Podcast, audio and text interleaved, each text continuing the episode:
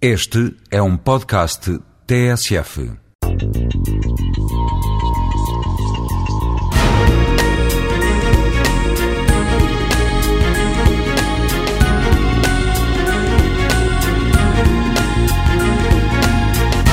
Momentos de ócio fazem parte da minha atividade profissional quase hoje em dia, porque descobri neles uma importância inestimável, que é o de poder ter um espaço onde estou sossegado, onde posso organizar as minhas ideias, onde posso repensar nas minhas estratégias de trabalho, de como fazer eh, isto ou aquilo ou aquilo outro.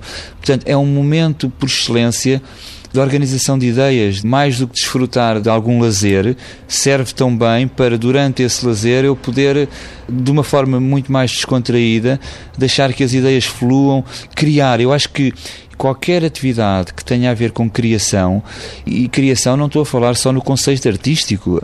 Um homem de negócios é um criador, é, é alguém que cria um, uma atividade, uma. Portanto, criar, eh, eu acho que é, é, importantíssimo e acho que todos nós temos capacidade de criar. Uns umas coisas, outros mais outras, mas eh, todos nós temos essa capacidade.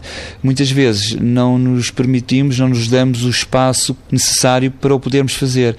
E então acho que o ócio pode ser também um, espaço por excelência para fazer isso mesmo, para organizar ideias, para criar, para pensar e também, por que não, utilizar o ócio na nossa atividade profissional.